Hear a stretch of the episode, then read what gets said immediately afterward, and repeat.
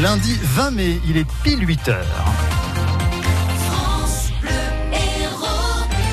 6h, 9h. Antoine Blin, Pascal Victory. France Bleu Héros Matin.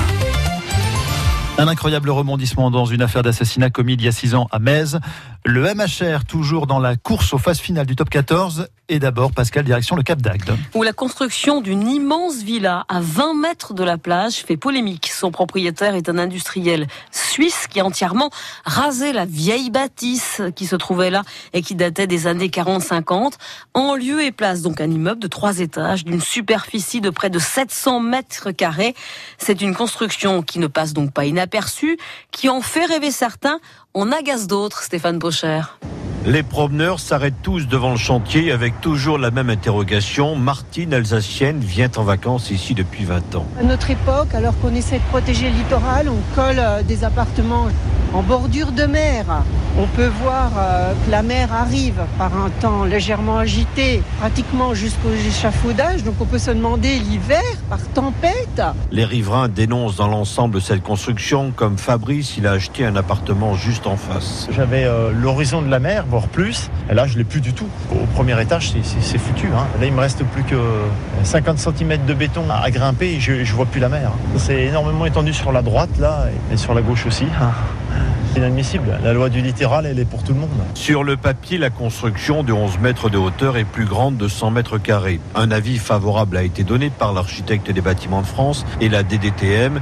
Tout est en règle, explique Gilles Détor, le maire d'Agde. Le bâtiment sera, à mon avis, de très bon goût à l'arrivée, beaucoup plus euh, joli que le bâtiment précédent. Et donc, ce sera un bâtiment qui va illustrer aussi le renouveau du Cap d'Agde. Et donc, je demande à tout un chacun d'attendre la fin de la réalisation et de juger sur pièce une fois euh, le bâtiment terminé. La mairie rappelle aussi qu'aucun recours n'a été déposé. Les opposants avaient deux mois pour le faire dès l'installation du permis de construire sur le chantier. Le dossier est toujours consultable au service de l'urbanisme. Et vous pouvez vous faire un avis en allant voir les photos sur francebleu.fr. C'est peut-être l'épilogue de l'affaire Vincent Lambert avec euh, l'arrêt des traitements hein, qui est programmé à partir d'aujourd'hui, en tout cas cette semaine. L'arrêt donc de son hydratation, de son alimentation, accompagné euh, par l'administration d'un fort sédatif.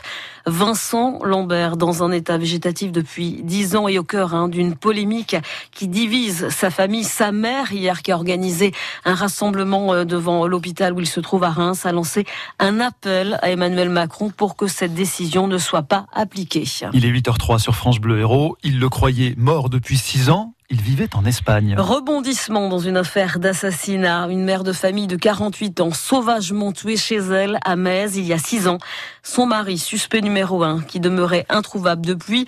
La famille de la victime a appris récemment qu'il était vivant mais très malade, hospitalisé en Espagne.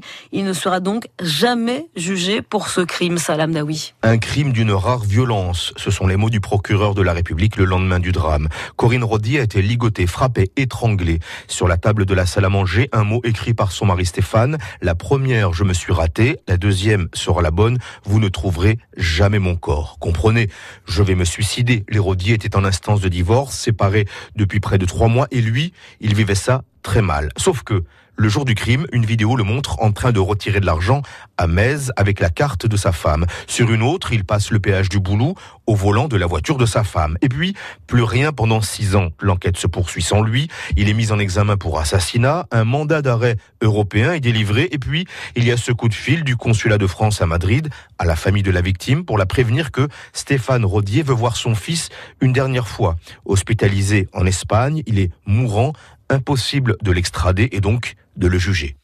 Trois jeunes majeurs ont été interpellés à Béziers hier matin par des policiers qui procédaient en fait à un simple contrôle de leur véhicule.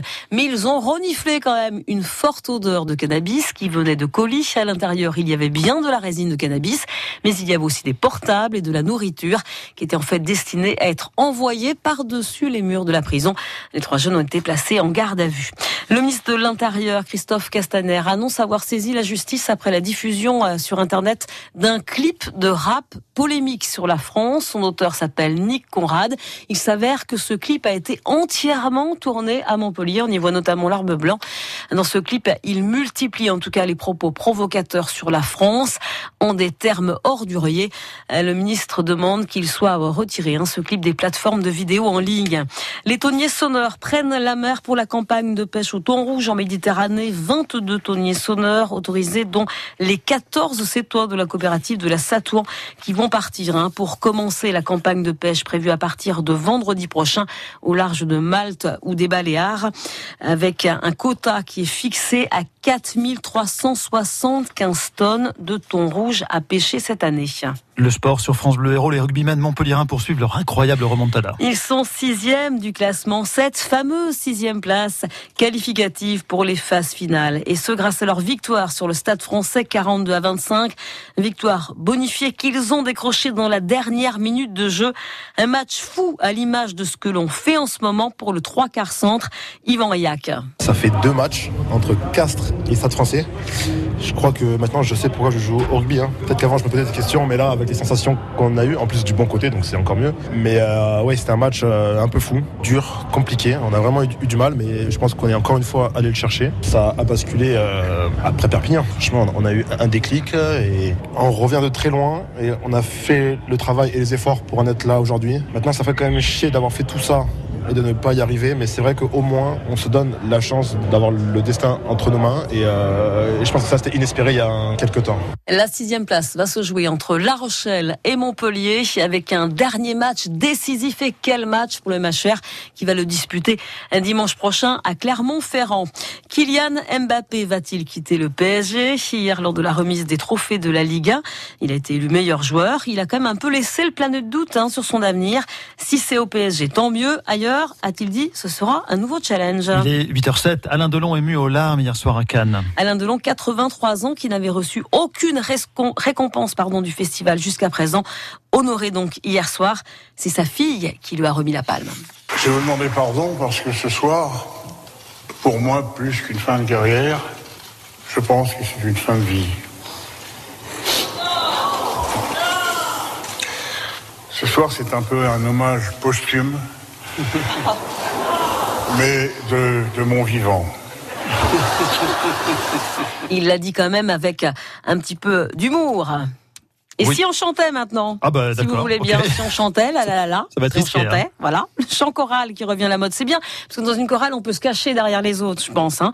En tout cas, euh, hier, c'était euh, le festival de chant choral amateur qui s'est tenu pour la première fois au domaine à Montpellier. Belle réussite, hein. 50 chorales, 1300 choristes et 5000 personnes venues les voir. Vous l'avez raté? On y retourne grâce à Sophie Echen. Un parc et des allées bondées d'amateurs, de familles et de curieux. En haut du domaine, une vingtaine de choristes entonnent un chant traditionnel tzigane sous la direction de Marie Revel.